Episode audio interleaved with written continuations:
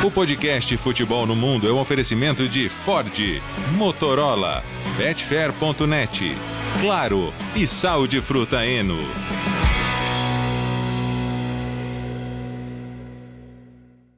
Alô Brasil, olá para você que é fã de esportes, podcast Futebol no Mundo está no ar no feriadão do dia 1 de maio. Sim, estamos aqui trabalhando para levar a melhor informação e opinião de um final de semana muito agitado.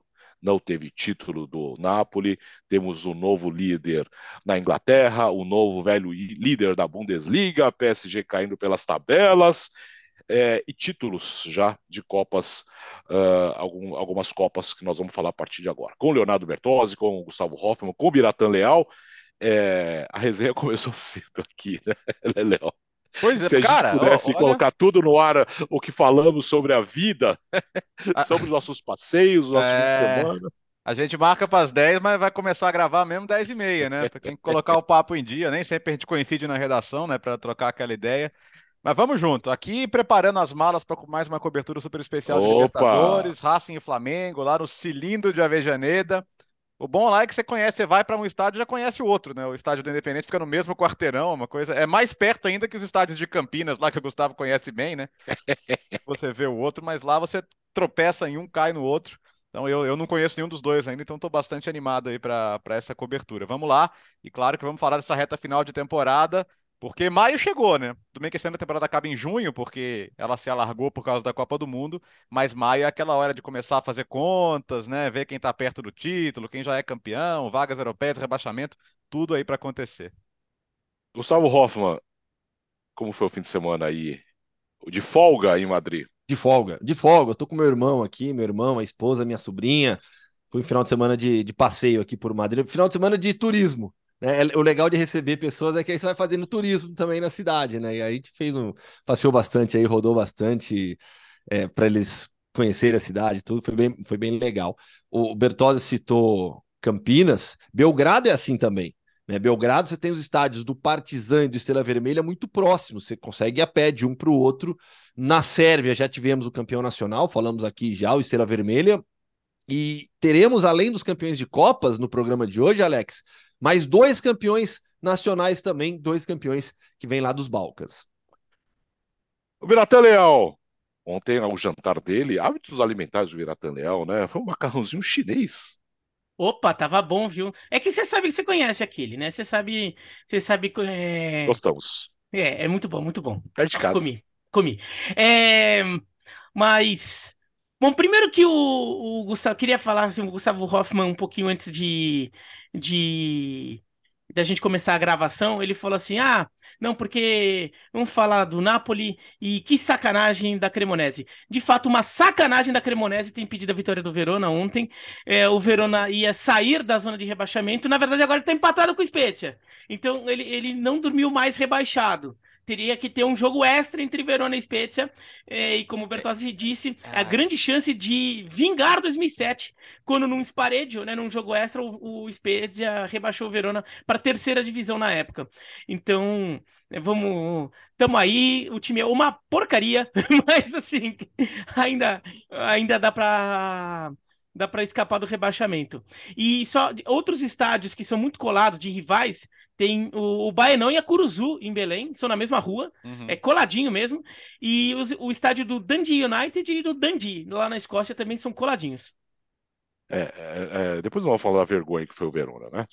Mas já que estamos na Itália mesmo, o Biratan Leal esteve na transmissão do jogo do Napoli contra a Salernitana. A Inter venceu antes a Lazio, ou seja, era a chance de título em casa, uma festa absolutamente espetacular dentro, fora do estádio, na cidade inteira, mas a bola rolando. Que jogo difícil, como o Napoli sentiu a pressão ontem, né, Bira? Ah, o Napoli sentiu demais.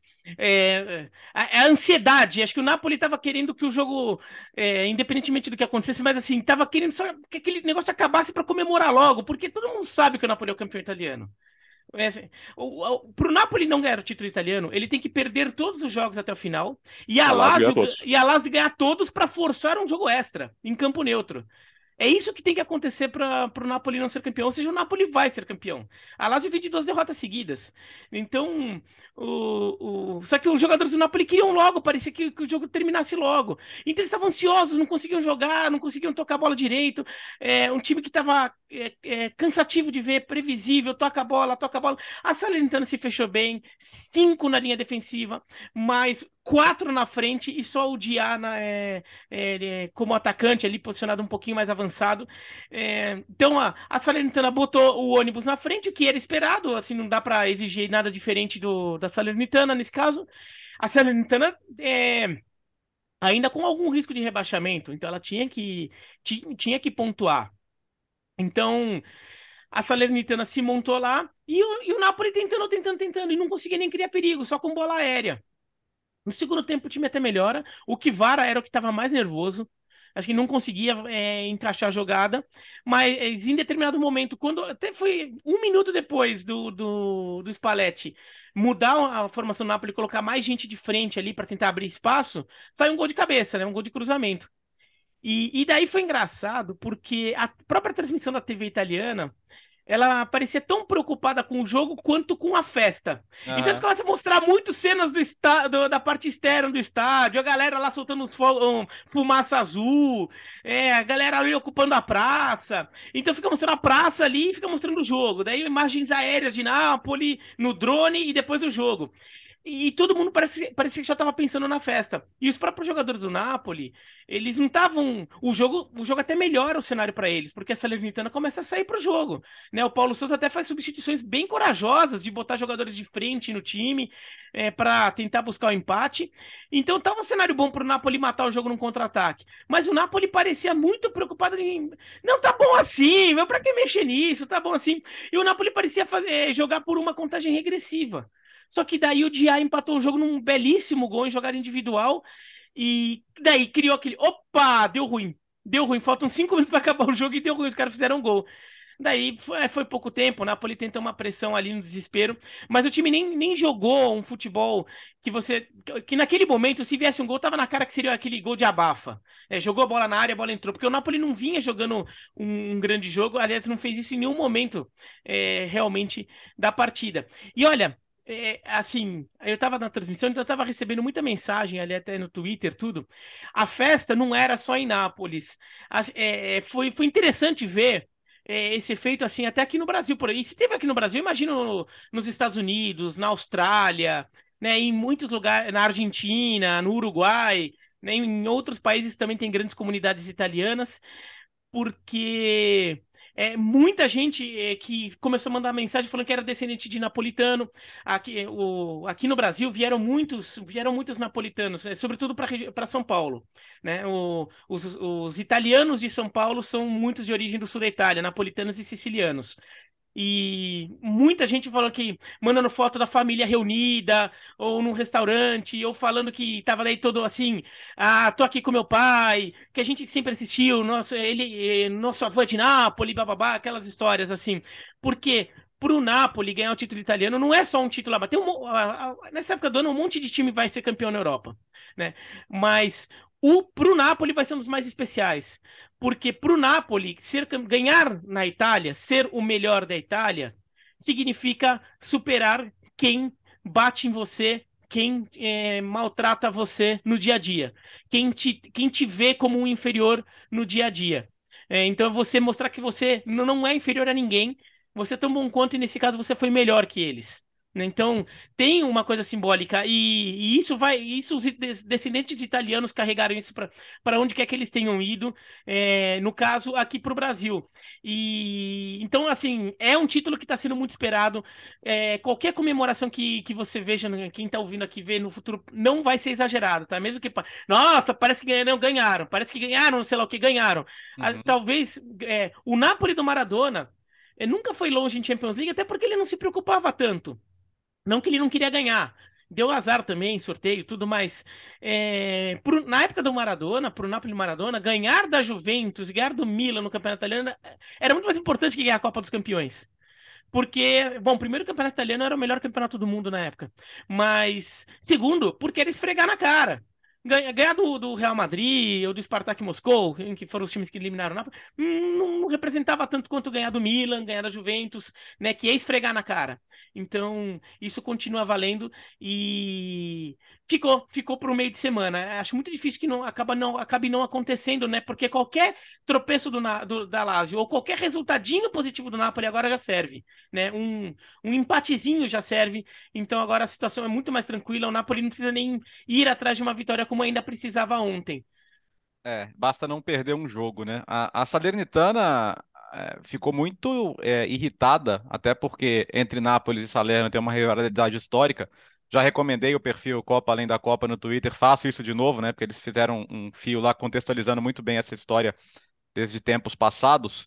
E, e assim, quando mudam o jogo para depois de Inter e Lazio, porque é para dar a chance do Napoli comemorar e, e você poder controlar mais a festa, né? Em vez de ser uma festa no fim de semana inteiro, você se planeja um pouco melhor para ela.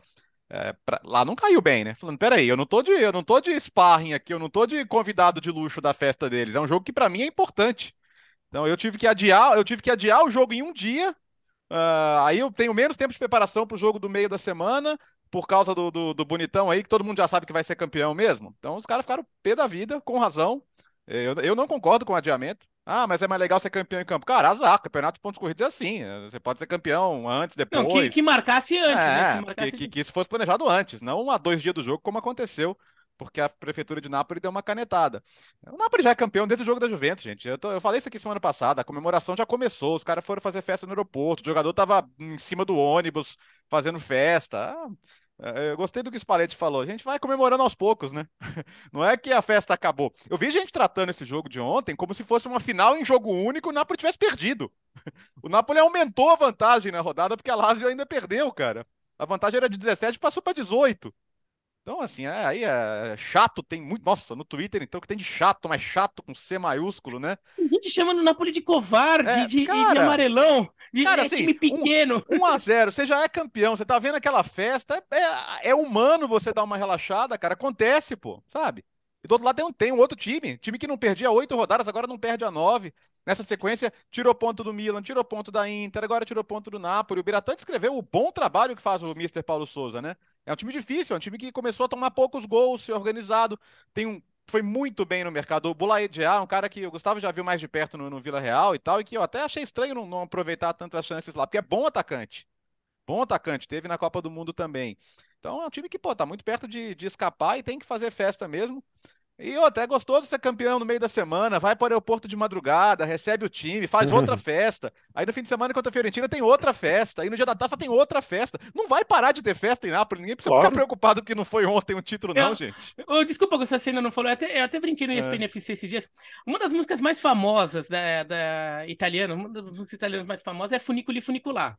É, Funiculi Funicular não é uma música italiana, é uma música napolitana, tanto que o idioma da música é o napolitano, ela não é cantada em italiano. Funicular Funicular é uma música que foi criada quando para celebrar a inauguração de um funicular, que é tipo um bondinho, né? É tipo um trenzinho, vai, que para subir ladeira, é, para subir no Vesúvio.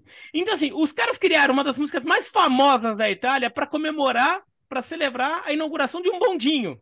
Imagina se os caras não sabem fazer festa. Sim, sobre a Salernitana, né? O Bulaediá, com todo respeito à Salernitana, ele é um jogador para clube maior a, a, a, transferência dele realmente do Vila Real para a Salernitana surpreendeu porque eu tinha, também tinha uma expectativa é, boa em relação a ele jogando La Liga, jogando pelo, pelo Vila Real, que é um clube hoje que disputa torneios europeus, uma realidade completamente diferente da Salernitana. Então o clube foi realmente bem demais no mercado. O professor Paulo Souza é, afastou a equipe da zona de rebaixamento. Hoje é, a probabilidade da Salernitana permanecer na primeira divisão italiana é enorme. Memochoa por lá fazendo as suas defesas também. Então, tem mérito também de uma equipe que, que, que lutou, que acreditou em um cenário totalmente adverso. Você vê a comemoração dos jogadores da Salernitana na hora do gol. Né? É, é, é, é a comemoração de um mais um ponto importante nessa luta contra o rebaixamento e um ponto importante em um cenário que você sente aquela pressão. Né? E é, é natural realmente que os jogadores do Napoli tenham sentido essa pressão. Né? É, é a expectativa, acho que o Biratã descreveu bem o, o, significado, o significado dessa conquista do Napoli para o napolitano, para o imigrante, para toda aquela região. O peso disso é muito grande, é muito grande. E todo mundo sabe que o Napoli vai ser campeão. Então, a festa ali estava pronta. As imagens que, que, que todo mundo viu né, no, no domingo de Nápoles, caramba, de arrepiar, foi de arrepiar. Eu ficava vendo, sabe, as imagens que estavam chegando da cidade, dos arredores do estádio. Poxa, aquilo lá era de arrepiar. Ô, Gustavo, então, assim, tem um cara que vai ficar chateado. O, o, Oliveira, porque é um lateral, não é, não é, nem titular absoluto, raramente faz, faz gol. gol. Eu vi entrevista é. do empresário não. dele hoje falando, pô, sacanagem. Não, não e, a, e a bola do gol, né? Quando sai o é. gol. Até, o cara guarda a bola. É. Ele, quando sai o gol, o árbitro pega a bola, leva para a beira do campo, tem um cara com a sacolinha. Guarda a, guarda a bola. Isso é a cerimônia, espera a câmera Era o gol chegar. do título, né? É. Não, não, e o, o, Eu até falei na transmissão, né? Eh, como diria Indiana Jones, esse artigo pertence a um museu. É. E no final das contas não pertence mais, agora é só uma bola. Tiveram que tirar, vai, vai pro jogo semana que vem de novo. Semana pois que vem, é, não, ó. No meio de semana, né, Gustavo? Não, não, mas é isso, assim, é, é, bom que o Napoli vai comemorando aos poucos, vai gerando ainda mais expectativa em todo mundo, e, e, é, sem dúvida alguma, a grande história do futebol europeu nessa temporada. A conquista do Napoli, ela é algo muito especial, muito mesmo. Ah, e, e só mais uma coisinha que, que assim, eu, essa admito que me surpreendeu um pouco, porque eu não tava, eu não tinha feito essa conexão é, sobre o eventual título do Napoli, eu comecei a perceber ela na, durante a transmissão do jogo. Aliás, antes da transmissão do jogo, mas muita gente já, ali na ansiedade do jogo, começar mandando mensagem. Que olha, pra, é, o quanto o título representa para Napoli, a gente já sabe. É, para os descendentes de napolitanos é, que se espalharam pelo mundo também. É, então, muita gente mandou mensagem, reuni... mas muita gente também mandou mensagem é que um título do Napoli, ver o Napoli ser campeão de novo, para muita gente tá remetendo à infância, uhum. na época em que via o, o, campeonato italiano na Band com o Silvio Luiz, o Silvio Lancelotti, o Giovanni Bruno. E o, o Silvio Lancelotti mesmo é do, também do, é, do família do sul da Itália, é, não de Nápoles, mas é do sul da Itália, é da Sicília. E muita gente é, tendo, tendo essa lembrança, essa memória. Nossa, o Napoli campeão de novo me lembra aquela fase. Então, aqui no Brasil acabou tendo também um aspecto nostálgico, de memória afetiva muito grande. Até, alguns até lembrando de quando viam jogos com, com, com o pai ou com o avô que não estão mais aqui nesses 30 anos e tudo. Então, também vai ser simbólico para toda essa gente. Eu mesmo não tinha feito essa conexão e achei, achei bem legal. Eu estava pensando em trazer ela para transmissão, caso o, título, o título viesse, o título não veio, né? Então vai esperar, mas ele vai vir, ele vai vir, o Napoli vai ser campeão. Quarta-feira tem Lazio e Sassuolo e quinta-feira Udinese e Napoli. Pode ser campeão na quarta se a Lazio não vencer o Sassuolo. Se vencer, um empate entre Udinese e Napoli, tudo estará resolvido. Você vai acompanhar tudo nos canais ESPN no Star Plus. Agora na Inglaterra, temos o um novo líder, Léo. O City venceu o Fulham uh, por 2 a 1 um jogo meio, meio enroscado, meio estranho, meio difícil. E o Tottenham em queda livre total, chance de ficar até fora da conference, viu, Gustavo? Ó, presta oh. atenção aí que acho que deu é, o, Liverpool, o Liverpool não vai para a conference, o Liverpool vai para vai para Europa League. Né? Exatamente. Você quer, você quer começar por onde? Vamos, vamos pelo City, porque o Liverpool vamos. e Tottenham vai ter assunto, hein? É, bom, são 18 jogos de invencibilidade. O City não perde um jogo desde o dia 5 de fevereiro. Vinha de meter o 4 a 1 no Arsenal para se tornar o favorito disparado. Hoje o, o, nosso querido 538, né, que faz as projeções, dá 92% de chance do título para o Manchester City. E eu acho que é isso mesmo, né? Líder com jogo a menos e, e jogando o que está jogando, o Arsenal com a confiança abalada e também já um pouco desgastado, sem o seu principal zagueiro. É, então, eu acho que eu tinha 90% de certeza, eu, eu, eu não sou o 538, mas eu tenho 100% de certeza agora que o City vai ser campeão. E, e, o, e o gol 50 do Haaland na temporada, né? Que isso realmente é uma coisa absurda se a gente a gente está falando de, de algo que não acontecia em nenhum jogador do, da primeira divisão inglesa desde 1931 é, com Tom Warren do, do, Aston Villa, já igualou o recorde da Premier League, também da era Premier League, é, Andy Cole em 93, 94, Shearer em 94, 95, numa época que a Premier League tinha mais times e mais jogos. É, e vai falar o que dele, né? Vai falar o que? É uma temporada. E sabe o que é louco? A gente não, não fica pensando assim. Lembra quando o Salah fez uma primeira temporada absurda? E muita gente falou: ah, mas não sai, é, One Season Wonder, não vai repetir e tal. E ele fez outras ótimas temporadas. E o Haaland a gente acha que ele pode fazer 50 gols na próxima, e na próxima, e na outra, e na outra, porque olha a idade dele, olha o portento físico que ele é, olha o time em que ele joga. É, você consegue imaginar que para ele isso possa ser o padrão, o que para muita gente seria a temporada irrepetível de uma vida. E não é só isso, né? Tem o Julian Álvares ainda, cara. Que é um jogador que, assim, você olha para o Julian Álvares, titular da Argentina, campeão mundial, você consegue encaixar o, Julian Álvares hoje em quase qualquer outro time da Premier League ou do futebol europeu, né? Então, e, no Manchester City ele não é nem um titular absoluto, porque ele tem o Haaland ali com ele. Enfim, é, ficou, ficou grande demais a disputa para o Arsenal. Não é culpa do Arsenal, tá? É culpa do City. Eu quero deixar isso bem claro, porque também tem muito chato falando que é culpa do Arsenal. Mas a culpa é do City. O time ganha de todo mundo, atropela todo mundo, tem o Haaland fazendo gol todo jogo e não dá, cara, não dá. É, é, é para mim agora é só saber que dia que vai ser. Ah, e a tendência, falei na semana passada, é, é, uma, é, é, um título até com antecedência, não vai ser um título provavelmente decidido na última rodada. Vai ser um título com, uma, com duas ou três rodadas de antecedência, porque é, é, o City em ascensão, já destacamos isso aqui em outros programas também, a forma como essa equipe foi bem, é, bem, bem o elenco foi bem é, é, controlado pelo técnico, pelo Guardiola e chega nessa reta final crescendo bem fisicamente, é, com a curva apontada lá para cima. E o Arsenal não, o Arsenal sofrendo, tá, tá, sem gás numa maratona, chegando nos últimos quilômetros, já não tá aguentando. Vai ser vice-campeão, mas a tendência é realmente de um City, é, do City campeão com alguma vantagem nessas últimas rodadas. Sobre o Haaland, pelo amor de Deus, né, é inacreditável o que esse cara consegue fazer. É, jogo difícil, jogo duro, jogo chato, três pontos conquistados. Essa é a realidade hoje para o Arsenal, a gente já tira três pontos do Arsenal muito provavelmente. É, mudando um pouquinho já para o Tottenham, já para colocar Liverpool e Tottenham na, na discussão. É, a gente brincava nessas últimas semanas, né, que eu queria o Liverpool na Conference. É, é capaz que realmente nem o Tottenham, porque quando você pega a tabela, o Tottenham não ganha, não ganha quatro jogos. São quatro rodadas sem vitória, um ponto só conquistado nessas últimas quatro rodadas.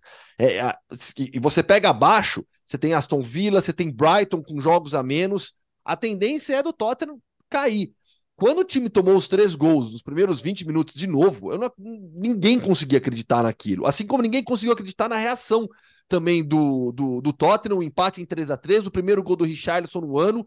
Na, nos acréscimos já, o Richarlison comemorando, e aí a desconcentração total da equipe, a falha, infelizmente, do Lucas, Lucas Moura, que recua a bola e o, e o Diogo Jota aproveita para fazer o quarto gol do Liverpool, logo na sequência do gol do Richarlison também. Então, pro Liverpool, três pontos importantíssimos nessa briga por torneio continental.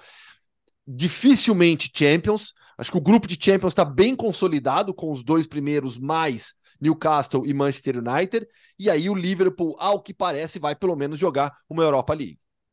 É, é só para desenhar um cenário, para quem não tem a tabelinha na mão, o, o Liverpool está nove pontos atrás do, do Newcastle, que é o quarto colocado por pontos perdidos.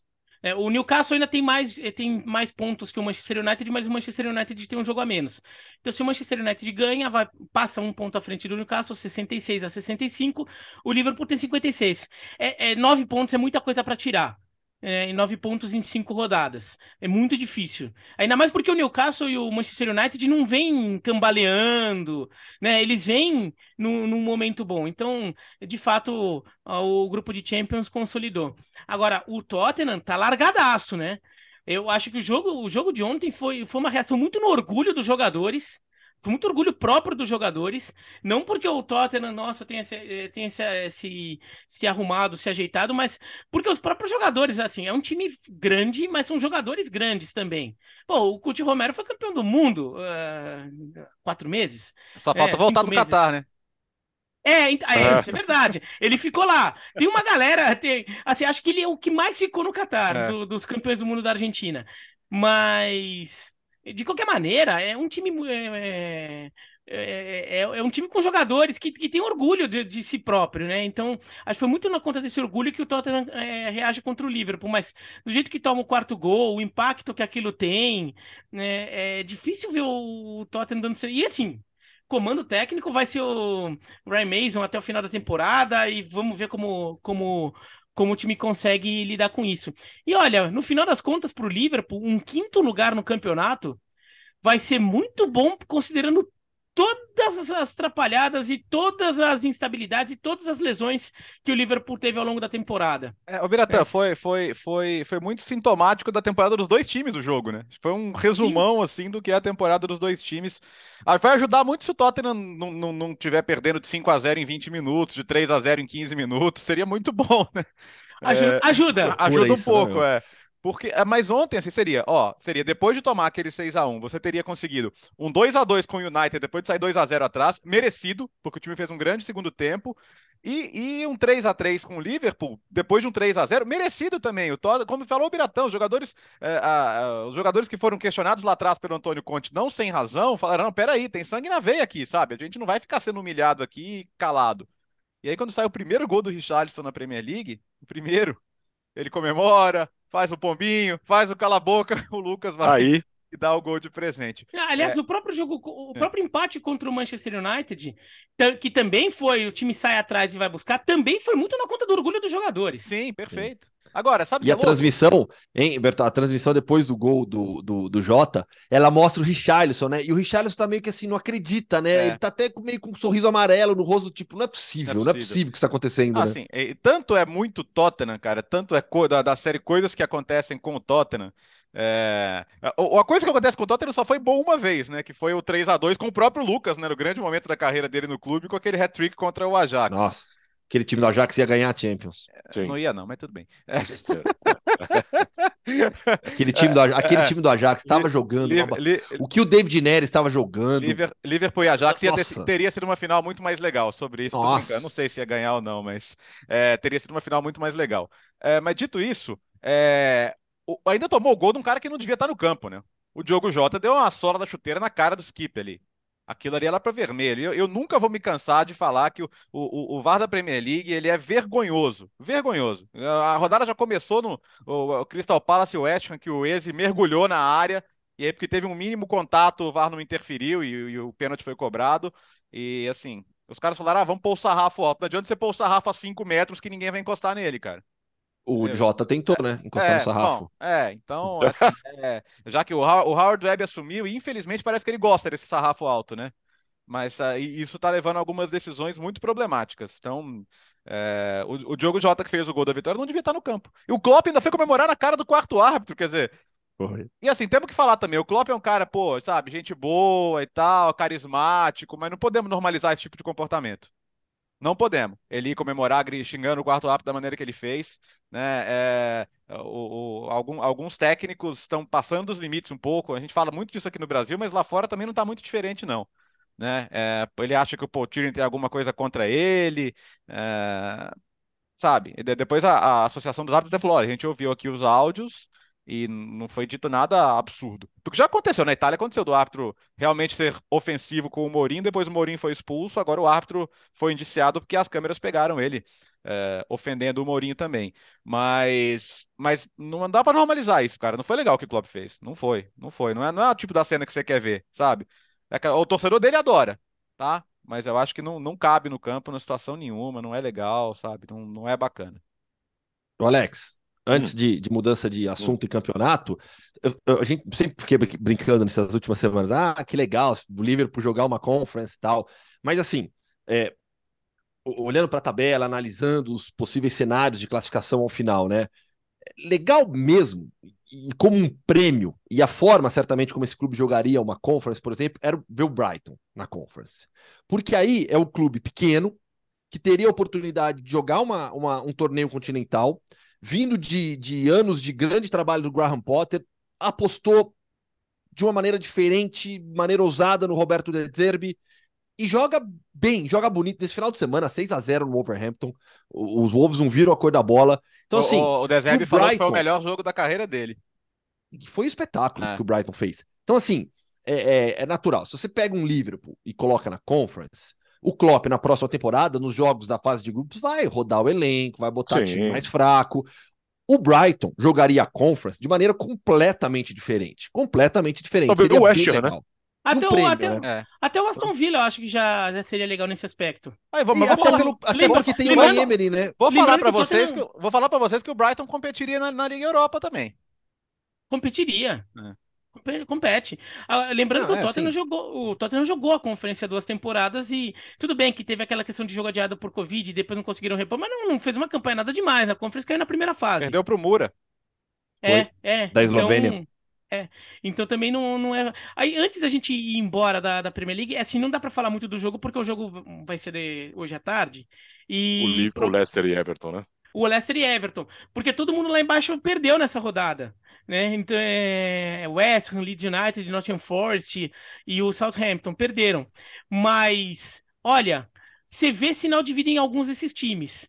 E eu vou, assim, um pouco arriscado aqui, mas se o Leicester ganhar o jogo, pode ser simbolicamente o jogo que vai ter decretado o rebaixamento do Everton, porque o Everton é o time que parece mais se arrastar nesse final de temporada.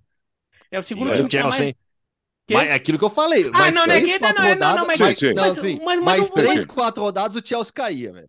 É, é, é que assim, é que o problema é que é muita gente pra chegar no Chelsea, né? Muito, Sim, tem sim. muito time, tem muito time. Muito, tem muito time ainda. todo mundo perdendo embaixo, né? Não, o, o Leeds United e o Nottingham Forest que fazer nove pontos pra enca- alcançar o Chelsea. e ainda assim não Lógico, estaria é na que zona de o Chelsea, rebaixamento.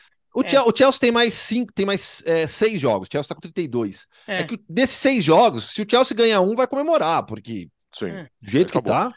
E o Nottingham 39, Forest foi- e, 39. o- e, o- e, o- e o Nottingham Forest, tipo, nossa senhora, tomou a virada no final Sim. ali, tava vencendo por 1x0 o Brentford, tomou a virada, nossa mãe. Não, por isso que eu tô falando, esses times estão dando sinal de vida. O Danilo começando a jogar muito bem, segundo jogo seguido que ele Sim. faz gol, tá entrando mais no jogo, né? Ele, ele começa, ele chega bem no Nottingham Forest, né? Mas aí o, o técnico tira um pouco ele porque ainda sentindo que precisava um pouco mais de adaptação e agora tá voltando, tá jogando até mais adiantado do que jogava no Palmeiras, tanto que fez dois gols, tem chegado bem na frente, tem sido um jogador importante nessa, nessa reta final do Nottingham Forest, apesar do time é, provavelmente. Não, o teu time vai entrar na zona de rebaixamento ao final da rodada, né? Porque como Leicester e Everton, ao menos um É. deles pontua, o Nottingham Forest vai cair uma posição ainda. E foi azar Ainda a hoje. lesão, né? Foi azar, porque ainda ficaram com um a menos no final do jogo aí. Que o Brentford nem Sim. jogou isso tudo, né? É, foi, foi um, foi um É. pecado Não, pro e Forest. assim, É. E, e um frango do Navas, Sim. e um outro Sim. gol que a bola passa assim, de uns 15 caras ali na frente, É. e a bola passa num buraquinho ali que, que passa por todos.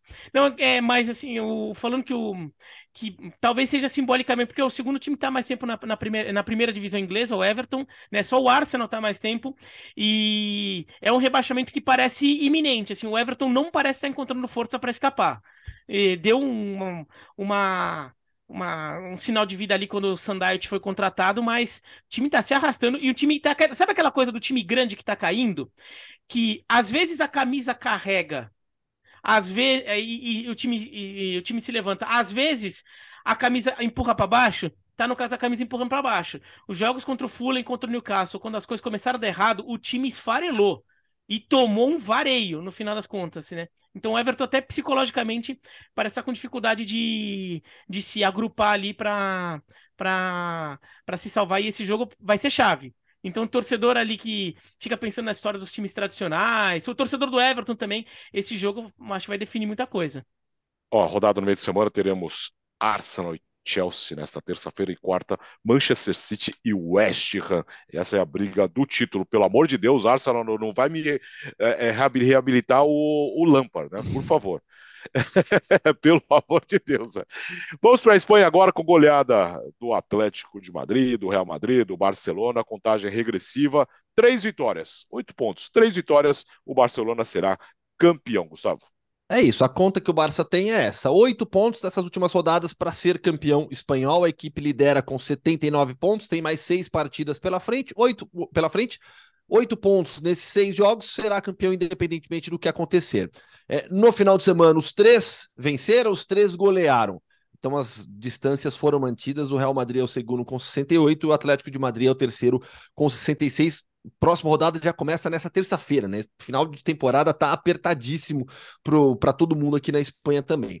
É, na goleada do Barcelona, 4 a 0 Betis teve uma queda de produção muito grande nesses últimos jogos também. Um destaque é a estreia do Lamine Yamal, garoto de 15 anos só, é, mais jovem a jogar pelo Barcelona em La Liga. É, é considerado o grande talento de La Masia, o maior talento da base do Barcelona. Fez a sua estreia oficial, o Xavi falou sobre ele também. Então, acho que é o grande destaque desse final de semana para o Barcelona nessa goleada por 4 a 0 Real Madrid 4 a 2 no Almeria.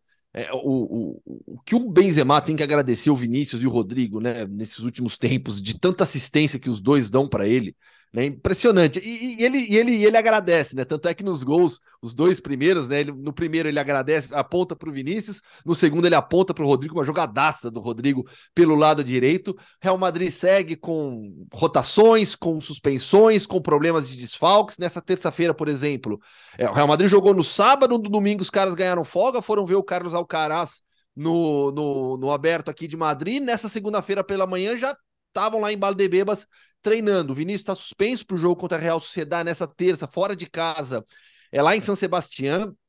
Camavinga está suspenso também, Modric está machucado, Mendy está machucado, o Militão não treinou hoje por conta de problemas pessoais. O Ancelotti na coletiva até falou: vou escalar, eu não vou fazer rotação nenhuma, eu vou escalar o time que dá para escalar contra a Real Sociedade. Lembrando que a partir de hoje, a partir de amanhã exatamente, né? Uma semana para o jogo contra o City, tendo a final da Copa do Rei no meio no meio do caminho, na no sábado contra o Osasuna em Sevilha. Então é uma semana extremamente complicada, difícil e decisiva para o Real Madrid. Decisiva pelos outros dois jogos. Contra a Real Sociedad no País Basco não é um jogo decisivo para o Real Madrid, mas é um jogo complicadíssimo porque jogar lá é, é muito difícil e você tem o Atlético de Madrid na sua cola podendo roubar o segundo lugar. De resto, uma defesa que de novo sofreu gols. A defesa do Real Madrid tem sofrido muitos gols. Falta um pouco de profundidade também nas opções para o Carlo Ancelotti. E o Atlético de Madrid, 5 a 2 no Valladolid, fora de casa. A equipe se recuperou muito bem da derrota para o Barcelona. É, tem, é, é, o melhor time do segundo turno de La Liga, uma equipe com confiança, com a defesa muito bem de novo. Sofreu dois gols, mas os jogadores vêm em alto nível nessa, nesse, nesse retorno de La Liga. De resto, é, é, é aguardar agora a conquista do título do Barcelona. Não tem a vantagem que o Napoli tem, a gente não tem a mesma certeza do Napoli na Série A, mas o Barça Barça será campeão espanhol. Diga, Léo. O, o Barça, assim, a gente sempre brincou com as desculpas do Xavi, né, as dificuldades do Barça fora de casa, mas no, no Camp Nou é, é uma temporada eu classificaria como impecável. Mesmo jogo do Real Madrid à parte, assim, mesmo aquele jogo foi um jogo é, o Barcelona ganhou do Real Madrid, no final das contas, né? No, no na La Liga. Ele, per, ele perdeu no, na Copa do Rei. Então, então, tô, é, é, então... É, ganhou um e perdeu um. Isso, ganhou um e perdeu um na Liga, perdeu na semifinal. Ah, então, perdeu na semifinal da Copa do Rei, ganhou um então, e perdeu um em La Liga, ganhou tá. na Supercopa da Espanha. Então não é nem jogo da Copa, nem, nem jogo do Real Madrid à parte, não. Na... Barcelona no Camp Nou foi foi implacável aí para seus adversários, e dessa vez até não foi nem o Barcelona do 1x0, né? Foi o Barcelona do 4x0. Tudo bem que teve a, a expulsão prematura, que facilitou o cenário, mas são, ó, 13 vitórias, 3 empates, nenhuma derrota em casa, 32 gols marcados, 2 gols sofridos. O Barcelona sofreu dois gols no Camp Nou, um foi contra do Araújo no Clássico, né? Ou seja, é... dentro do Camp Nou não tem o que falar, o Barcelona massacrou seus adversários, não deu chance para ninguém. Destacar de novo o Rafinha com gol assistência, né? A, a, o Rafinha respondeu muito bem à lesão do, do Dembélé. Então, é isso. É... Mas concordo que o Atlético de Madrid é o melhor time do segundo turno. É, e, e, dessa, e assim, dessa vez conseguindo fazer vitória com mais margem de gols, com folga, com fora de casa. É um time que eu acho que pode se fortalecer para a próxima temporada. É, o, eu, não, eu peguei, queria pegar o, o, primeiro comentário que o Gustavo fez aqui sobre a situação do, do Benzema, que ele está muito agradecido ao Rodrigo Vinícius Júnior, porque o Benzema, ele, ele começa a temporada com muitos problemas de lesão, é, até ficar de fora da Copa do Mundo também por causa disso, mas não apenas por causa disso, né? Porque aparentemente também o pessoal lá na, na seleção francesa não, não morre de amores por ele. É, e, então ele fica para trás até na corrida pela artilharia. E ele tá dando uma arrancada. Ele tá se aproximando do Lewandowski. E não é que o Lewandowski parou de fazer gol. O Lewandowski continua fazendo, mas o Benzema tá encostando, porque o Benzema vem fazendo gols no atacado agora nos últimos jogos. E muito porque Vinícius Júnior e Rodrigo, nos dias em que o Real Madrid resolve jogar no, em La Liga, não é todo dia que o Real Madrid resolve jogar, né, Gustavo? Você percebeu que tem dia que eles parece que desencanam um pouco. Mas lembra mas, que eu falei que aquela bronca do Ancelotti ia, é, é. ia, ia surtir efeito? Mas quando resolve. É impressionante como o Rodrigo e o Vinícius Júnior estão brincando de jogar bola em alguns momentos. Estão brincando, estão brincando de criar oportunidade de gol. É, e o caso do jogo desse fim de semana contra o Almeria foi um desse. O Real Madrid fez 4 a 2 mas assim, claramente, se forçasse, metia um 7. Assim, perdeu, assim, gol porque tá muito fácil, então daí faz aquele até fica um pouco displicente na hora de finalizar, tirou o pé no segundo tempo também em determinado momento, daí quando resolveu acelerar também começou a criar chance uma atrás da outra, gol, daí teve, teve, teve também gol anulado, mas o, o, o Real Madrid tá num momento interessante, porque apesar de, de alguns resultados muito ruins, eu acho que o time tá ficando no. no tá, tentando entrar num astral bom e para tentar é, fazer o melhor possível nesses jogos contra o Manchester City, que para mim é o melhor time do mundo no momento. E eu vejo como um candidato mais forte a, a passar para a final da Champions naquele, naquela chave. Então, o Real Madrid. Mas acho que o Real Madrid tá fazendo um bom trabalho para chegar forte nesse jogo.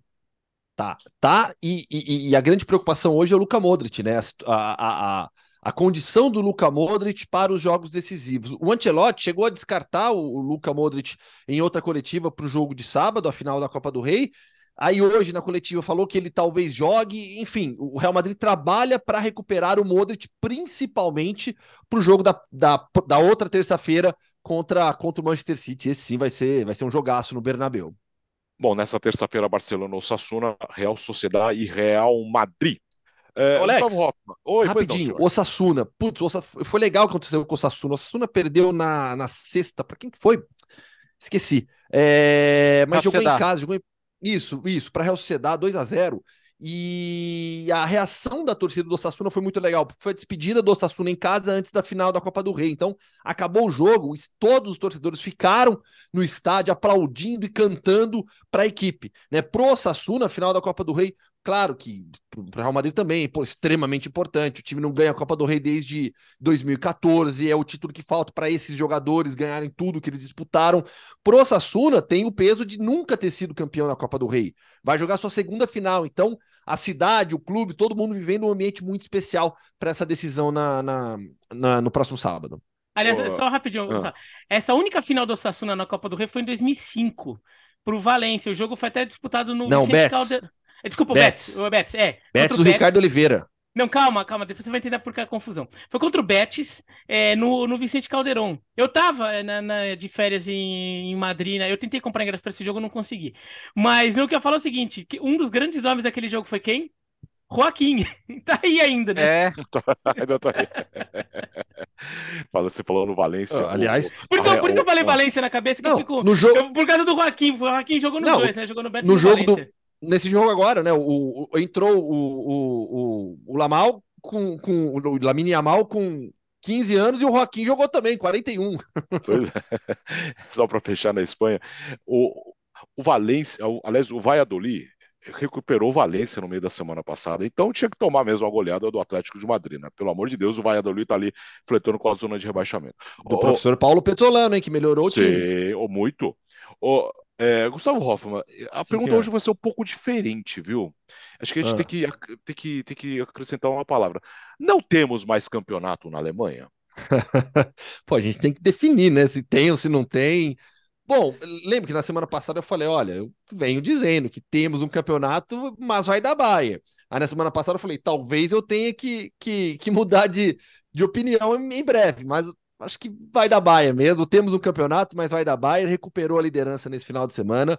Tudo porque na sexta-feira, na abertura da rodada, o Borro segurou o Borussia Dortmund um empate em 1 a 1 jogo polêmico, com pênalti não marcado para o Borussia Dortmund, erro admitido pela Federação Alemã, pênalti cometido pelo Danilo Soares lateral brasileiro, que inclusive acaba falhando no lance do gol do Dortmund também, é, pênalti cometido por ele no ADM. Os dois gols do jogo saíram antes de 10 minutos, né? O, Borrom faz 1 a 0 e depois o Dortmund empata logo na sequência. Depois o Dortmund ficou em cima buscando a vitória, que era extremamente importante. O Edin Terzic fez o que pôde para o Dortmund conseguir a vitória, mas não não venceu. O Borrom, a gente já tinha dito aqui no programa, vem se recuperando. O Borrom tem roubado pontos de todos os principais todos os times principais da Bundesliga, então não foi surpreendente é, esse empate entre Bochum e Borussia Dortmund pelo desempenho acima de tudo do Bochum nas últimas rodadas. E aí com isso o Bayern entrou no domingo sabendo que precisava apenas de uma vitória contra o Hertha Berlim que vai cair. Dessa vez o Hertha vai conseguir, o Hertha vai ser rebaixado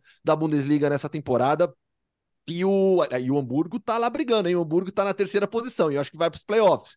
É, então, não, ele é... perdeu, né? O Hamburgo tava Sim. brigando pela segunda posição, perdeu caiu mais para trás. Mas tá, mas tá em terceiro com, e com alguma vantagem. Não, é, não, Eu ele não- Tô puxando não- cabeça aqui. Não, ele tem seis pontos de vantagem e ele ainda pega os dois últimos do campeonato. O Hamburgo vai Isso. ser o terceiro colocado. Ou seja, teremos de novo o Hamburgo no- nos playoffs da, da, de, de Bundesliga. Mas aí o Bayern venceu por 2 a 0 o Gnabry voltou a marcar gols. Os dois gols saíram só no segundo tempo. E com duas assistências do, do Kimmich, né? Tanto no gol do, o gol do Gnabry aos 24 minutos e o gol do Coman aos 34, os dois com bolas é, é, é, colocadas pelo Kimmich, né? O, o, o Hertha jogando muito recuado. Você pegava o esquema tático do Hertha, o posicionamento dos jogadores, bloco baixo, todo mundo ali é, dentro da grande área, um pouco à frente, o Kimmich com muito espaço para jogar. Tendo espaço para jogar de frente para o gol, recebendo a bola. Você pega o lance, o segundo gol, por exemplo, a marcação chega atrasado. O Kimmich recebe a bola de frente para o gol, olha, acha o Coman e coloca a bola dentro da grande área e toma uma vitória com participação fundamental do Kimmich. 2 a 0 e o Bayern reassumiu a liderança do campeonato alemão, 62 pontos contra 61. Faltam quatro rodadas para o término da Bundesliga. Então, eu posso contar uma história de- lá da redação, um bastidor da redação, em que eu, eu fui extremamente cruel na sexta-feira. Aí eu fui ontem. É, bom, primeiro que o, o jogo, o, o, para mim o jogo do Borussia Dortmund com o Bochum lembrou muito o Napoli Salernitana, quer dizer, o contrário, né? O Napoli Salernitana foi depois. Porque é um time que, que precisava da vitória, um time mais forte, mais tradicional, contra o seu, contra o time da cidade vizinha, que sempre se vê menosprezado e, por, e tá precisando do ponto, então faz um jogo duro. Foi- e foi um jogo em que o poderoso, tanto o Napoli quanto o Dortmund, o Dortmund foi muito, ficou também muito tenso, não conseguiu desenvolver o jogo dele. Mas o que eu ia falar é que assim, tem um determinado momento perto do fim do jogo que o Dortmund tem um gol anulado. E eu não tava vendo o jogo, eu tava. é, eu não lembro o que eu tava vendo na hora é, na TV, eu tava com o computador é, em outra coisa. Ah, eu tava me preparando porque eu ia fazer o mina de passe. Então eu tava estudando as coisas do, do, do brasileiro feminino. E só que eu até fiquei com, aplica com, com o aplicativo, não, mas com o site, né, de tempo real aberto ali, e de repente pisca lá 2x1 Dortmund. É, não pisca não, quando eu bato o olho tá escrito lá 2x1 Dortmund. Que acho que eles queimaram a largada e deram o gol do Dortmund antes de, antes de perceber que o juiz tinha anulado. O juiz anulou rápido. Daí eu cheguei pro Dom, que o Dom que tava sentado na minha frente vendo o jogo. Só que ele tava vendo o jogo no streaming. Então ele tava vendo o jogo com atraso. Eu cheguei, pô, virou finalmente, Putz. hein, Donkey? Daí ele, como Ó, assim? Tá prazer, empatado, velho. tá empatado. Eu falei, putz, desculpa. Desculpa, acho que te dei spoiler. Dele, não, não, vem aqui do meu lado, vem aqui do meu lado. Daí ele me abraça, eu fico do lado dele, ele me abraça. Não, tudo bem, esse spoiler, esse spoiler do bem. Ele começa quase a chorar emocionado, assim. Sai o gol, quando sai o gol, ele puxa, e assim, de repente, a bandeira levantada. Ai. Nossa senhora. Ó, Eu agora, Biratã, largada. é, essa situação, a situação do pênalti do, no ADM é gravíssima, cara. É o Não, não, pê- esse pênalti é um é absurdo. o, pê- é o- é o assim, pênalti é do tamanho de uma. E mesmo a nota da federação, ah, realmente era pênalti, como mostra as imagens da TV. Aí eu, eu, eu usei o Google Tradutor, tá? Porque o meu alemão tá enferrujado, no sentido de não falo nada. Sempre Ah, esteve, né? É, sempre esteve, é. Mas aí falar, ah, não, a gente deve manter a expectativa de que tais eventos sejam definidos em campo, é, sem necessidade do VAR. Sim, mas tinha necessidade do VAR, cara? Esse que é o ponto. O, o árbitro, quando o árbitro tem que ver em campo, tem, mas não viu. E foi claríssimo o pênalti. E isso aí, isso aí muda um campeonato. Decidiu o campeonato. Muda um campeonato, muda um campeonato. Não, é, é- esse daí, particularmente, É. tem um, um potencial de mudar o campeonato enorme. O Dortmund e assim, é um muito pênalti- prejudicado, cara. Não, assim, é um pênalti que assim, não tem margem pra. Ai, mas pensando bem. Não, claramente pega a perna e tira o apoio do jogador Não, o ADM do vai Dortmund. girar e ele toma um rapa, cara. É o pênalti, assim, é realmente o pênalti também numa casa. Então o Dortmund tem que ficar muito revoltado mesmo. Agora, tem que tentar voltar, botar a cabecinha no lugar. Tem quatro jogos ainda, né? E, e o Bayern não é infalível. Esse Bayern não é infalível, pelo menos. É, não sei se o Alex vai fazer a pergunta de novo Gustavo, só para manter a tradição. Ele já respondeu, né? É, Eu, eu perguntei diferente. Eu perguntei, É. não temos mais campeonato na Alemanha? é. Ó, e, e, a- e a Bom, briga pelo menos e pelo menos esse final de semana, agora no próximo final de semana, o Dortmund vai jogar depois, né? Ô, e a briga Tá por bem, vagas né? na Champions lá tá quente também, porque o União Berlim tropeçou. Né? O União Berlim só empatou com, com o Bayer Leverkusen, mas também assim, não é um empate que se dá pra, Foi bom pra esse jogo. mano. condenar. É, porque o, o Bayer Leverkusen, se ganhasse, ele, ele meio que entraria nessa briga. Acho que o Bayer Leverkusen perdeu a oportunidade de entrar na briga por vaga na Champions com esse empate.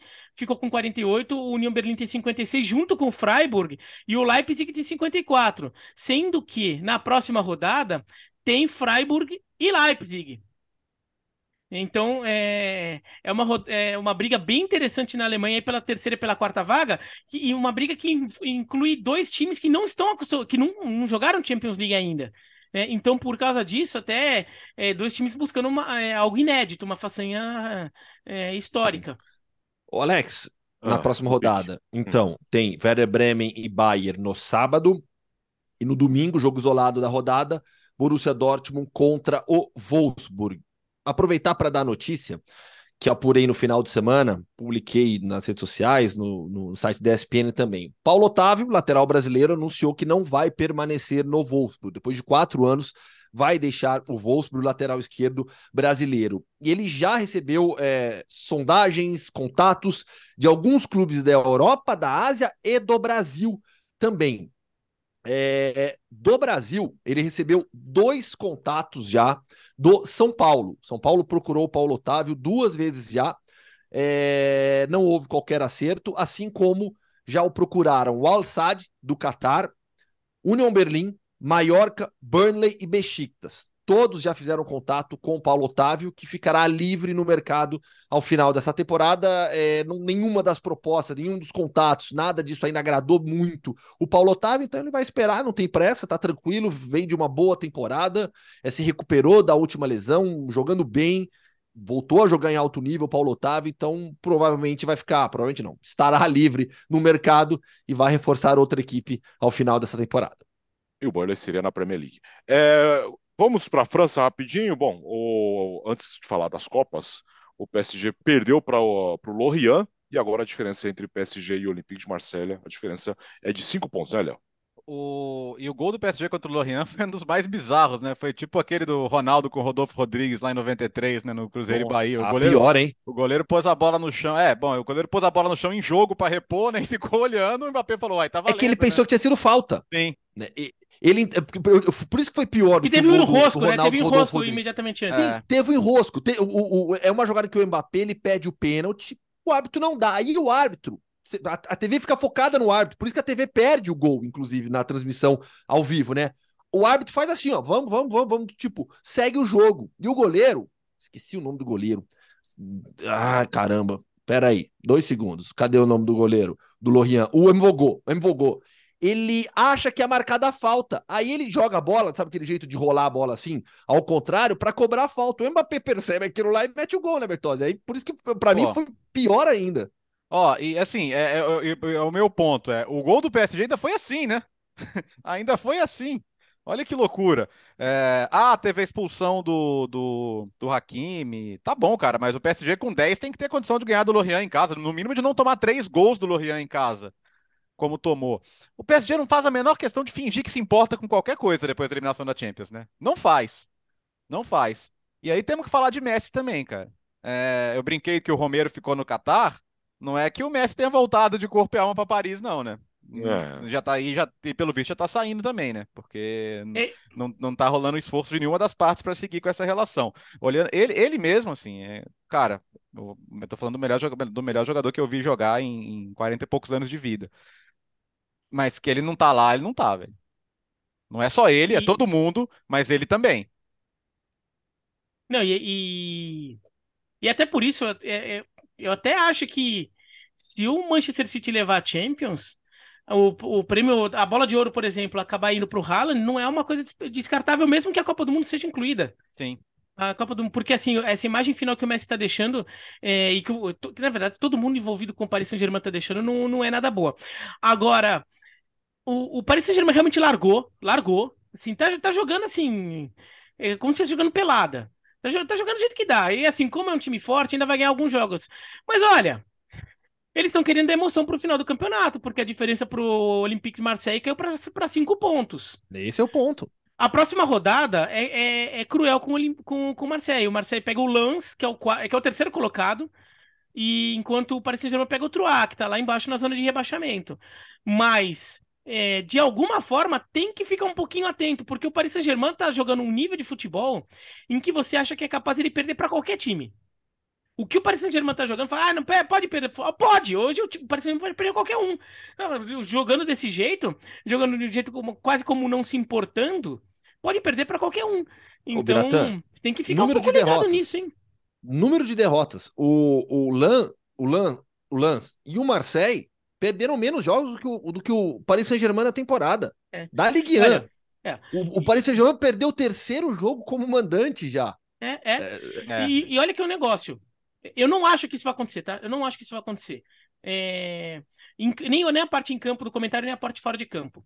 É, mas o Paris Saint-Germain, desde que ficou milionário, já perdeu três títulos franceses. Perdeu um para o Montpellier, mas que foi no primeiro ano da grana do Qatar chegando, o time ainda estava sendo montado. Perdeu para o Montpellier. Depois perdeu um para o Monaco, que daí o Monaco também tava, eh, teve uma grana, um dono russo lá comprou, meteu uma grana no time. Então, Dmitry Ribolovlev. é, então, assim, até é desculpável. O Monaco chegou em semifinal do Champions League, né? É, daí e perdeu um do Lille há duas temporadas. Em todas essas, a- o, o Paris Saint-Germain não mudou o jeito dele agir das coisas. Se perder um título do jeito que vai depois da, da vantagem que chegou a abrir, chegando a abrir oito pontos, se chega e consegue perder um título pro Olympique de Marseille, o bicho pega. Porque perder pro Olympique de Marseille é, é- é diferente. Né? Perder pro Olympique de Marseille não é perder do Mônaco, não é perder do Lille, não é perder pro Montpellier. É perder pro seu grande rival. Sim. E ainda tirou o cara- os caras da fila. O- aí sim tem uma chance de mudar alguma coisa lá dentro. Assim, nem que seja daquele jeito meio francês de resolver as coisas, né? A torcida vai lá e resolve tomar o estádio. Porque. é... porque assim, A nova queda da vai, Bastida, vai né? ser feio. Vai ser feio. Assim, Não, até a reação da torcida vai ser complicada.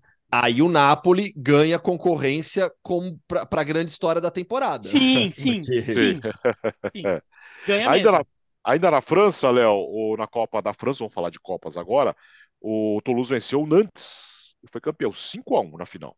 5x1, cara. Qua- Meteram 4x0 já no primeiro tempo. O Nantes que defendia o título, né? Foi campeão ano passado ganhando do Nice, podia ser bicampeão da Copa da França. E pro Toulouse é o grande título da história do clube, porque o time não é campeão francês e nunca tinha uma vencido uma Copa da França também. Tinha no máximo três títulos de segunda divisão. Um deles ano passado, inclusive. É, tava até, até postei no Twitter, né? O Toulouse, foi, o Toulouse eliminou o Napoli do Maradona na temporada 86-87 na, na Copa UEFA, com o com o Maradona até perdendo pênalti. Um time que já participou aí com alguma frequência de competição europeia, fina- é, preliminar de Champions quando perdeu pro Liverpool, fase de grupos de Liga Europa. Sempre teve mais ou menos ali, passou por situação complicada, mas levou o título. E aí a gente entra naquele drama da, da nova era das multipropriedades, né? Do, agora ah, em todos os campeonatos você tem aí times com, com donos diferentes em várias ligas, né? Então a, a UEFA vai ser colocada de frente a um caso real agora, que é o Toulouse, que é da Redbird, a Redbird que eh, é dona do Milan também, desde que comprou do, do grupo Elliott, é acionista minoritária do Liverpool, então isso não, não, tem, não tem importância, né? Não tem poder de controle sobre o clube, mas no Toulouse e no Milan tem. Então, o Milan estando em qualquer outra competição europeia da temporada, ou mesmo na própria Liga Europa, as o regulamento da UEFA não permite. Agora, o que está acontecendo lá?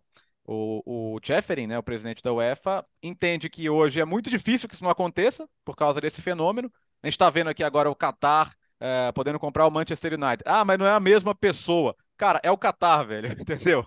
É o Qatar que é dono do Paris Saint-Germain. Então, ou você vai acreditar na história dos, do- dos donos reais, ou, ou você vai entender que é um problema. Então, o- o que a UEFA deve fazer pode ser liberar geral. Né? Falar, ah, gente, é uma realidade, tem clubes que têm o mesmo dono mesmo e eles vão poder participar. Não sei se isso já, já acontece para a próxima temporada, mas é um problema, né? Porque se, se você pode ter de fato dois times do mesmo dono na competição e eles teriam que ou, ou mudar a regra ou excluir um dos times. Na final da Copa da França, é, dois brasileiros em campo. O André Giroto, pelo Nantes. O André que já vem sendo um dos grandes destaques entre os brasileiros no futebol francês. Acho que o André nunca ficou fora de um jogo, anos. né? É impressionante a regularidade do Andrei, jogando como zagueiro ou como volante, né? O Andrei, Andrei ele tem uma regularidade realmente incrível pelo Nantes. Deu ruim pro Andrei, deu bom pro Rafael Ratão. Rafael Ratão que viveu toda essa realidade do, do Toulouse, de subida, de acesso. É, é, é um, é um garoto que começou profissionalmente na Ponte Preta, foi emprestado a diversos clubes, já passou aqui pelo, pelo nosso quadro de entrevistas também, muito gente boa, Rafael Ratão se destacou jogando na Eslováquia. Então é muito legal ver o sucesso de um brasileiro como Rafael Ratão na Europa. Um garoto que saiu de baixo, ralou pra caramba, passou por muito clube. Aí você pega a trajetória dele, um, um milhão de empréstimos, sabe? E vê-lo agora jogando Ligue 1, ganhando a Copa da França com o Toulouse. Poxa, que legal, que legal mesmo. Eu fiquei muito feliz pelo, pelo Rafael Ratão, campeão da Copa da França. Na Holanda. Diga, diga, falando diga, do curioso do Toulouse, é, Toulouse é a quarta Marselha da França, né? Ele só fica atrás de Paris, é, Mar Marselha e Lyon. E o Toulouse não é um time mu- muito forte no futebol. O Bertozzi até listou aí ó, as conquistas do Toulouse no futebol. E daí o pessoal, ah, por que, né? Por que Toulouse não. Uma cidade tão importante? A cidade, por exemplo, fica a fábrica da. A, a unidade principal de fábrica da Airbus, por exemplo, né? Que é, é um dos maiores fabricantes de aviões do mundo. É uma cidade muito rica. É porque em Toulouse o esporte número um não é o futebol, é o rugby. É o é, os caras lá gostam de rugby. E se bobear, a cidade é capaz de ter mais lamentado a eliminação do Toulouse na semifinal da Copa dos Campeões Europeus de Rugby neste fim de semana é, do que comemorado o título do Toulouse na Copa da França de futebol. É, mas agora o, o Toulouse vai, vai ter essa oportunidade. Vamos ver como vão resolver essa questão. Agora, convenhamos, Bertozzi, sobre essa Hum. situação aí do Toulouse, do- da copropriedade. É, depois que eles deixaram o, o, o RB Leipzig e o Red Bull Salzburg É. jogar, porque ali, porque ali é claramente assim, é, encontraram uma brecha ali para justificar, mas obviamente o que, que, é é, o que, que caracteriza aquilo é muito evidente, né? Então é, essa regra tem que ser discutida mesmo porque é, encontraram brechas e, de- e o caso mais evidente de copropriedade deixaram passar assim, Exato. claramente. Ah, agora a Holanda, o PSV venceu o Ajax na final da Copa da Holanda nos pênaltis, tempo regulamentar 1 a 1 né, Léo? Venceu, é, é, e, e pro Ajax acaba sendo uma temporada ainda mais melancólica, né, Alex? Porque tava fora, é, tá fora totalmente da briga pelo título, deve ficar fora de Champions League também, perde a final pro, pro PSV, né, que não é o maior rival histórico, que é o Feyenoord, mas é, durante muito tempo com o Feyenoord perdendo relevância, os jogos de Ajax e PSV ficaram mais quentes e mais é, complicados, e acaba sendo uma temporada em que o time paga muito por ter praticamente desmontado mudança de técnico, né? O Alfred Schroeder não funcionou, o Eiting até conseguiu dar uma, uma organizada na casa, mas sai sem um troféu para contar a história.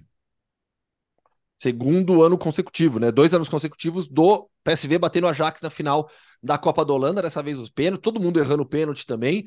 É, 1 a 1 no tempo normal, na prorrogação, 3 a 2 dois brasileiros campeões. O André Ramalho, que terminou o capitão da equipe, perdeu um dos pênaltis, mas depois a equipe conseguiu é, o, fazer o terceiro ainda. O André campeão com, com, com o PSV, assim como o Mauro, Mauro Júnior, que foi desfalque nessa, nessa decisão. E o Ruud Van Nistelrooy, mais um título para o Ruud Van Nistelrooy como treinador. E na Bélgica, Gustavo? Na Bélgica deu o Royal Antwerp contra o Mechelen, o Merlin, e é 2 a 0 na decisão. Qual que é o, Royal Antwerp é, é comandado pelo o time tem o Toby Alderweireld como, como zagueiro. Uh, o Royal Antwerp, que é uma equipe que nos últimos anos vem jogando, vem jogando torneio continental. A gente tem, tem cada vez mais se acostumado a ver o Royal Antwerp jogando torneios continentais. E eu citei o Ruud Van Nistelrooy como técnico do PSV, o Mark Van Bommel é técnico do, do Royal Antwerp, conquista a Copa da Bélgica. É, quarta conquista da Copa da Bélgica na história do Royal Antwerp, que tem então o Toby Alderweireld jogando também 2 a 0 na final contra o Mechelen. Aliás, é, o Royal Antwerp é, já chegou até em final de competição europeia. Chegou um dos seis títulos de Copa da Bélgica fez com que o Royal Antwerp jogasse a Recopa, né, que é a Copa das Copas, que era o segundo torneio mais importante, mais importante que a Copa da UEFA. E o Royal Antwerp chegou à final contra o Parma e perdeu para o Parma por 3 a 1. O jogo foi realizado em, no estádio de Wembley. E o Mechelen já foi campeão de competições europeias também lá nos anos 80, quando tinha Prudhomme no gol. Nossa senhora, só Olha, isso. Quem viu, viu também. O, o mais, o mais engraçado, é, nessa época, 93, eu tinha. Do, é, eu já esqueci anos eu tinha, eu tinha 12 anos. é, e eu fazia, eu fazia curso de italiano e tal. E conversando com italianos, fala, pô, tem a final do Parma e tal, contra o, contra o Antuérpia. Aí os caras falaram, não, não é contra o Antuérpia, é outro time, é o Anversa. Eu falei, não, tenho certeza que é Antuérpia. Tá, não, Anversa, Anversa. Eu falei, eu aposto com você que é Antuérpia. Anversa era Antuérpia em italiano. É, não, mas, mas, não, mas é, é que nesse caso são os italianos que traduzem, que resolveram traduzir o nome do clube. Do mesmo jeito que, o, que os portugueses às vezes traduzem o Milan como Sim, Milão, né? sim, Mas o Stuttgarda, o Bordeaux. Stuttgart, mas mesmo E na, Munique, na- então? mesmo na Bélgica, é, dependendo da fonte belga que você pegue, você vai ver o, o Royal Antwerp chamado de Amberes, que é o nome da cidade em francês. E, inclusive na TV brasileira na época, agora já acabaram padronizando, mas naquela época eu chegava pela agência, tudo. Eu me lembro de muitas vezes eles anunciando o gol do Amberes, assim, mostrando gols europeus, sei lá o que, gol do Amberes, que é o Royal Antwerp. Quem viu o Predome viu, hein? Nossa senhora, como jogou. E agora vamos para onde, Gustavo? Depois dessa viagem toda. Aliás, quando chega nesse momento de Copas, dá aquele, aquele sentimento de que está terminando a temporada, né? Dá um negócio assim do tipo, nossa, pô, começou faz tão pouco tempo e já está terminando. Vamos para onde, Gustavo? Para os Balcãs, como prometido no início do programa, porque tivemos dois Muito campeões bem. nacionais por lá. Mundo Hoffman raiz, Léo. Raizaço, né? Ao centro, ao, ao, ao, centro nevrálgico do mundo Hoffman, hoje vamos com a definição de campeões. E campeões significa vagas na Champions também, pelo menos para um deles diretamente. Diretamente dos Balcãs, então vamos com o mundo Hoffman. Começando pela Bósnia, em uma cidade. Não foi em Mostar, o jogo foi fora de casa, a vitória do Zirinic Mostar sobre o Possucia por 2 a 0. Bicampeonato bósnio para o Zirinic Mostar. Oitavo título do clube na história, é o maior campeão da Bósnia, conquista com quatro rodadas de antecipação. Mostar é uma das cidades que eu mais quero conhecer aqui na Europa, tem que marcar para ir lá ainda. É uma cidade que tem um peso histórico para a região muito grande também. Mostar é, é considerada a capital da Herzegovina, né? Bósnia e Herzegovina, e é uma cidade dividida politicamente também. Uma cidade que se tornou um dos símbolos da guerra da Iugoslávia, porque há em Mostar uma ponte, havia em Mostar uma ponte histórica que ligava os dois lados da cidade, é, dois lados políticos também, e essa ponte foi bombardeada durante a guerra da, da, da Iugoslávia. Foi reconstruída após o conflito, a que está hoje lá não é original, então, Mostar tem um significado para toda, toda a região dos Balcãs muito, muito, muito importante. O Zirinik Mostar é um clube totalmente ligado também à política da região. É um clube que foi fundado no século passado e que, durante a Segunda Guerra Mundial, é, nessa região dos Balcãs, é, foi fundada uma, um Estado fantoche fascista. E o Zirinik Mostar ele passou a disputar a liga dessa região, desse estado fantoche, durante é, o período fascista nazista que ocupou por lá. E aí, por conta disso, depois da Segunda Guerra, o clube foi banido do futebol. Só pôde se reorganizar nos anos 90 com, com a independência das nações que formavam a antiga Iugoslávia. Então, Zrinski Mostar, campeão bósnio, mais uma vez. E de lá a gente parte para a Croácia. Estou aqui com a camisa do Dinamo Zagreb, Dinamo Zagreb campeão pela 24 vez. É, a gente fala muito do Ludogorets, que tem a maior sequência de títulos, e nesse final de semana reassumiu a liderança, ganhou do CSK em Sófia por 1 a 0 gol do Igor Thiago, é, atacante brasileiro, ex-cruzeiro. Né? Ele está fazendo uma temporada muito forte pelo Ludogorets, reassumiu a liderança, tem fase final lá no Campeonato Búlgaro ainda, essa briga vai até o final com o CSK Sófia. Mas em termos de domínio, assim, dos últimos anos, o maior da Europa é do Dinamo Zagreb. Nos últimos 18 anos, 17 títulos. Só uma vez em 2017 e 18 que deu Rijeka. O resto só Dinamo Zagreb. Então, incrível. Nesse final de semana comemorou no domingo, é, no jogo contra o seu grande rival, o Hajduk Split, empate em 0 a 0, faltando quatro rodadas também o Dinamo Zagreb já não pode mais ser alcançado, é o atual ex-campeão nacional uma, uma das equipes com uma das melhores bases do futebol europeu. Na semana passada, renomeou seu centro de treinamentos é, em Zagreb, dando o nome de Luka Modric apenas. Ufa! Em uma hora você. É como é possível se informar só aqui no Futebol no Mundo? Em uma hora você ficou sabendo de tudo que aconteceu no final de semana na Europa. Terminou o podcast Futebol no Mundo 229. Semana promete Libertadores, Sul-Americana, Campeonato Italiano, Campeonato Inglês, Campeonato Espanhol. Tudo isso nos canais ESPN no Star Plus. Leonardo Bertozzi estará na Argentina com o Flamengo. Valeu, Léo. Valeu. Até por isso, dá um até breve aí ao fã do esporte, né? Depois, voltando da Argentina, pega algumas semaninhas de férias aí para voltar energizado para as últimas semanas da temporada. Então, sei que Jean Odd e os outros eventuais companheiros também vão substituir a altura. Estaremos juntos. Valeu, grande abraço. Volte, volte, volte, volte logo. Valeu, Gustavo. É, o que é Real Madrid no meio de semana, é isso? Não, não Real né? Madrid não, joga não, fora. fim de semana. É, viu jogo contra a Real Sociedade fora, é verdade. Isso, Real Madrid joga amanhã contra a Real Sociedade. Eu vou viajar a Sevilha. Sebastião. E isso, e aí no sábado estarei lá em Sevilha para a cobertura da final da Copa do Rei, transmissão ao vivo e exclusivo na ESPN no Star Plus, jogo às 5 horas da tarde pelo horário de Brasília, Sev... é, Sevilha, eu. É o Madrid e Osasuna no estádio La Carturra em Sevilha. Valeu, Bira. Valeu. É, quinta-feira não estarei aqui. Também? Também. Gente, ah. É que quinta-feira eu tô de folga porque vou para Natal, vou passar uh, um, um, criar um feriadão ali, sexta, sábado, domingo e Natal, mas eu não vou, eu não vou passear não, vou a, vou a trabalho Você é pai, pai de atleta. É, pai de atleta. Pelo Campeonato Brasileiro de Xadrez. Acho justo. Boa. É, de vez em quando aí aproveita e passa na praia, né? Antes é, então não, não, o problema é que tem jogos, na praia. O problema é que tem os ah. jogos. Os jogos, você tem sempre jogo de manhã, logo depois do almoço. Não, não, não rola muito, não, viu? Não rola muito, não. É, vou ver. É isso. Podcast Futebol no Mundo 229, quinta-feira estaremos de volta aqui. Valeu, boa semana. O podcast Futebol no Mundo é um oferecimento de Ford, Motorola, Betfair.net, Claro e Sal de Fruta Eno.